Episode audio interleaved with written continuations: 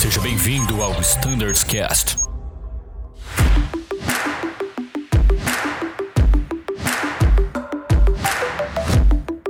Fala pessoal, aqui é o Danilo novamente e esse episódio é a continuação do último episódio. Então, se você não ouviu o episódio imediatamente anterior a esse, corre lá, assiste, são 15 minutinhos de conteúdo e vem para cá assistir a continuação. Sem delongas, vamos direto ao ponto, fique ligado aí na continuação do episódio.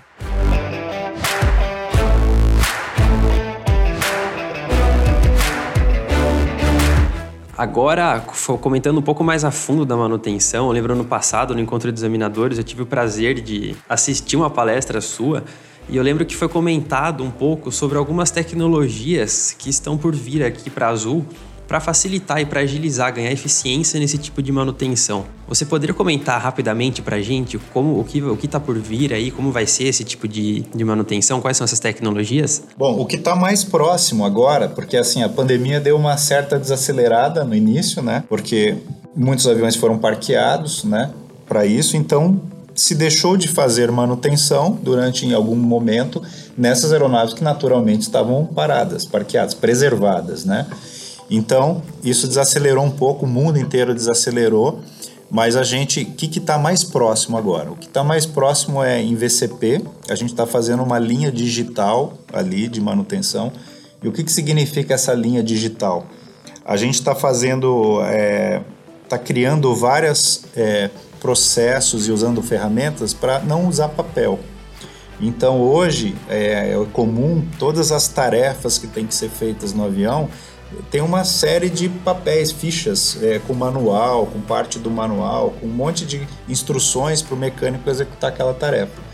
E depois do cheque, tudo isso daí ainda tem que ser arquivado e tudo para futura referência, para os lessores também ter todas as documentações de tudo que foi feito e ter todos os registros. Tudo essa parte a gente vai digitalizar e vai fazer de uma forma com iPads, tudo totalmente digital. Tá? Essa já é uma inovação, sem contar a pegada ecológica né, que a tecnologia traz, é, ajuda muito. Né, também ajuda a gente olhar os dados e achar os dados muito mais rápido, porque está tudo digital. Então, o aprendizado de cada cheque, do que, que consumiu, de materiais, do que, que se encontrou em cada cheque, já está tudo digital. E aí a gente consegue planejar cada vez melhor os cheques e isso traz mais eficiência para a gente. Naquela época também uma coisa que a gente estava vendo era a análise da superfície dos aviões, que você tem que fazer algumas inspeções zonais que se chamam de certas áreas do avião para achar eventuais danos ou marcas ou alguma coisa. E aí o drone está sendo muito utilizado para isso em testes no mundo inteiro, tal. Alguns fabricantes já têm algumas soluções e a gente ia fazer um teste é, no hangar. Já estava praticamente já programado para a gente fazer um teste com os drones. Eles têm câmeras de alta resolução e eles conseguem varrer o avião e ver se tem alguma suspeita de alguma marca, alguma coisa que pegaria melhor do que um olho humano, porque são inspeções que são visuais.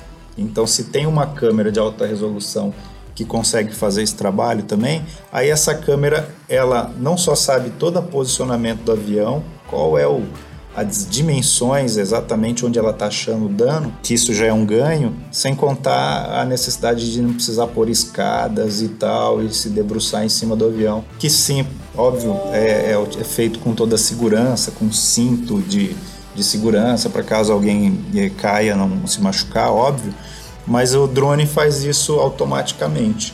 Detecta qual é a posição e se ele acha alguma coisa suspeita, aí sim você vai com o nosso mecânico, o nosso Azultec lá, para olhar aquela região. Então, meio que o drone mostra onde não tem problema, onde ele tem suspeita, aí você vai lá naquele lugar específico e olha só lá. Esse teste a gente ia fazer, estava praticamente agendado, e aí com a pandemia é, tudo retardou. A gente ainda vai fazer, né? Então vamos voltar, ainda é um tipo de inovação que com certeza a gente vai usar. Para gente ainda em VCP, não é uma inovação para a indústria da aviação, mas foi para nossa operação.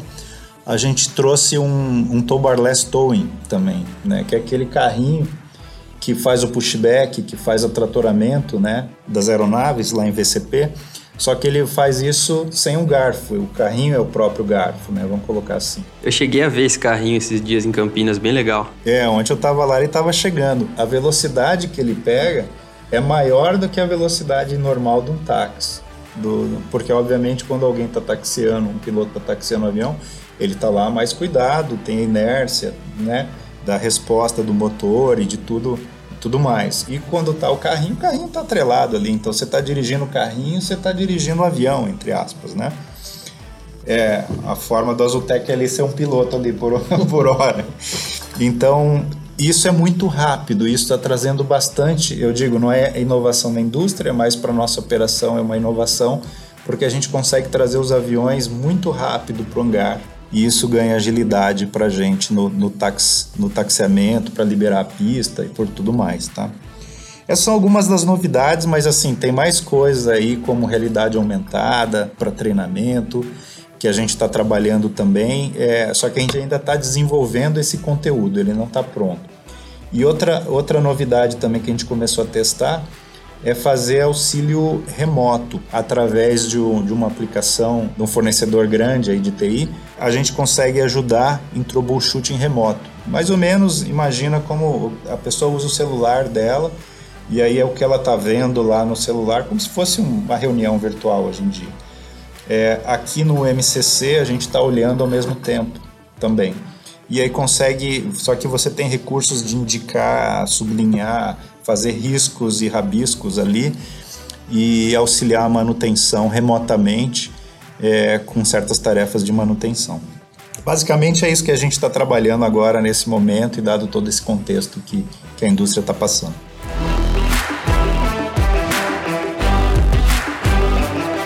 Nalfo, que legal.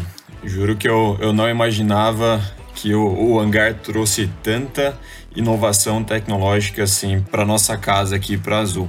Realmente impressionante. Parabéns por todo o trabalho de vocês aí frente a, a esse hangar em Campinas. Uma outra curiosidade agora que a gente é, é questionado muito durante as palestras de, de treinamento, as palestras na, na base, é referente à preservação e à despreservação das aeronaves, né? Basicamente, quanto tempo a gente demora para fazer a preservação completa, fazer a despreservação e quantas pessoas da sua equipe são necessárias para essa tarefa.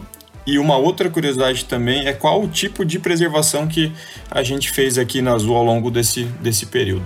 Vamos lá, é um assunto bem complexo, parece simples, mas não é. Né? Então, assim, você imagina que quando começou a, a pandemia, né, a gente saiu de quase 950 voos para 70 voos, né? Quando começou. Foi uma desaceleração muito, muito grande. E a gente teve que fazer do dia para a noite a preservação de várias aeronaves, né? E aí para fazer essa preservação primeiro, né, levou bastante tempo e recursos nossos para planejar ela. Porque para ter uma ideia, até sílica gel tem que colocar dentro do compartimento de alguns motores para evitar a umidade e por aí vai todos os protetores de pitô e outras áreas, aqueles tampões que se colocam também nas entradas de ar, nas, nas nacas, no próprio motor, tudo isso aí tem que ser colocado para evitar que entre pássaro lá dentro, faça ninho, alguma coisa do gênero e por aí vai. Então foi um esforço muito grande. É, para preservar ou despreservar, a gente leva mais ou menos o mesmo tempo, tá? É mais ou menos o mesmo tempo, o mesmo trabalho que, que, que leva. Os aviões menores que a gente tem levam de dois a três dias para preservar e para despreservar, e os maiores de três a quatro dias para despreservar. Que atividades são feitas ali? Que tipo de preservação a gente escolheu? Para nossa frota, a gente escolheu o tipo de preservação que se diz ready to fly, pronto para voo. É uma preservação que ela não é tão é, agressiva no sentido assim, você não tem expectativa de ficar parado durante muito tempo. Tem a questão de preservação, só para esclarecer também, e tem aquela, aquela questão onde você vai fazer um storage do avião, como se fosse um deserto. A gente não fez nada de storage, porque a gente tinha e tem é, a, no nosso planejamento que a gente ia voltar logo, tá? Então a gente fez esse tipo de preservação ready to fly. Ela dá mais algum tra um trabalho adicional, porque você toda semana tem que fazer algum tipo de atividade no avião.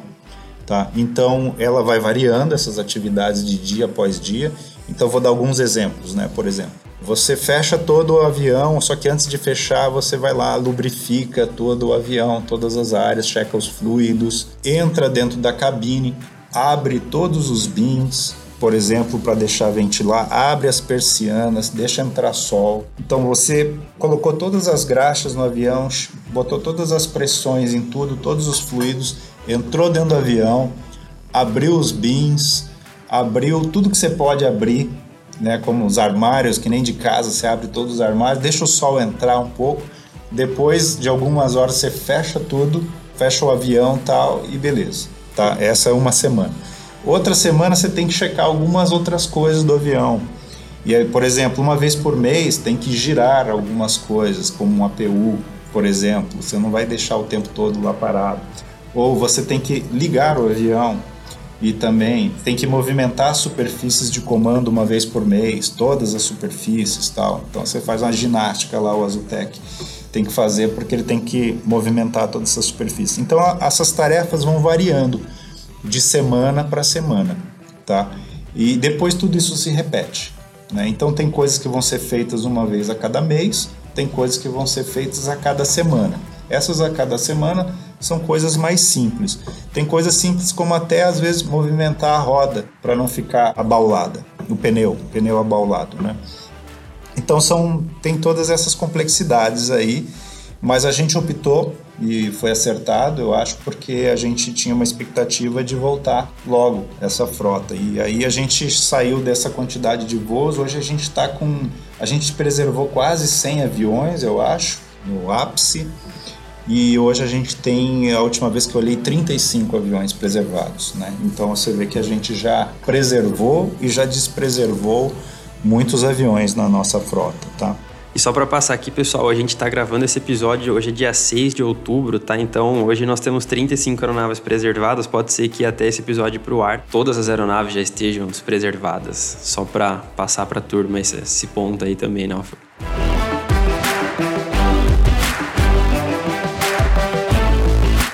Maravilha, então. Bom, pessoal, muito interessante esse nosso papo com, com o diretor técnico, com o Naufel. Ele tem muito conteúdo interessante, muito conhecimento para passar para gente.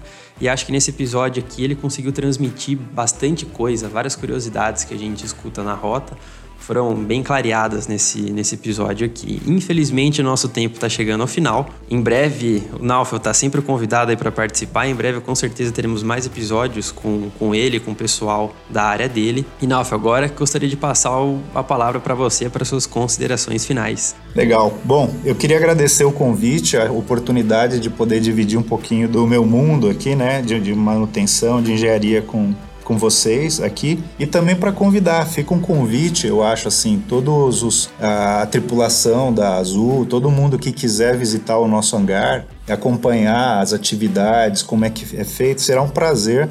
Sintam-se convidados para entrar em contato e aí a gente agenda e, e faz uma forma que vocês possam é, cada vez mais entender, ver, tirar curiosidades, dúvidas tal, mas fiquem à vontade para poder a gente poder viabilizar isso. Eu acho que vai trazer um, um grande conhecimento para todo mundo e maior interação entre as áreas que é fundamental. Maravilha, Nalfa. Muitíssimo obrigado pela participação, pelo seu tempo. Agora, comandante Macari, your controls. Ok, Brunão. Uh, queria agradecer muito ao Nalfio pela participação, muito esclarecedora, informações bem legais. Essa área técnica ela motiva muito o nosso grupo de pilotos e eu fico muito feliz com a sua participação, Nalfio. Com certeza você vai participar de próximas edições, vai ser sócio nosso aqui no podcast. Muito obrigado pela sua participação e nos vemos em breve. Maravilha! E por último, Gui. Pessoal, obrigado, Nalfa, pelo seu tempo. Realmente assuntos muito esclarecedores e bem completos. Agradeço pelo seu tempo, sua sempre disponibilidade aí a, a qualquer momento. Comandante Macari também, muito obrigado pela participação e sempre por nos apoiar aí no, no nosso podcast, podendo falar um pouquinho mais aberto com o nosso grupo de voo. Obrigado, Brunão, também por toda a entrevista e nos vemos nos próximos episódios. Um abraço a todos. Com certeza, pessoal. Muito obrigado a todos. Lembrando que toda terça-feira tem episódio novo do Standards Cast, tem bastante conteúdo legal lá, entrevista do comandante Macari, a certificação do iPad, tem bastante coisa legal. Gostou desse episódio? Deixa seu like aí, subscreve no canal do Standards Cast. E pessoal, dúvidas e sugestões, nosso e-mail está sempre aberto. Esse podcast é nosso, é de todos os tripulantes da Azul. Fiquem à vontade para encaminhar qualquer dúvida ou sugestão para standardscast.voiazul.com.br. Pessoal, mais uma vez, muito obrigado e tchau!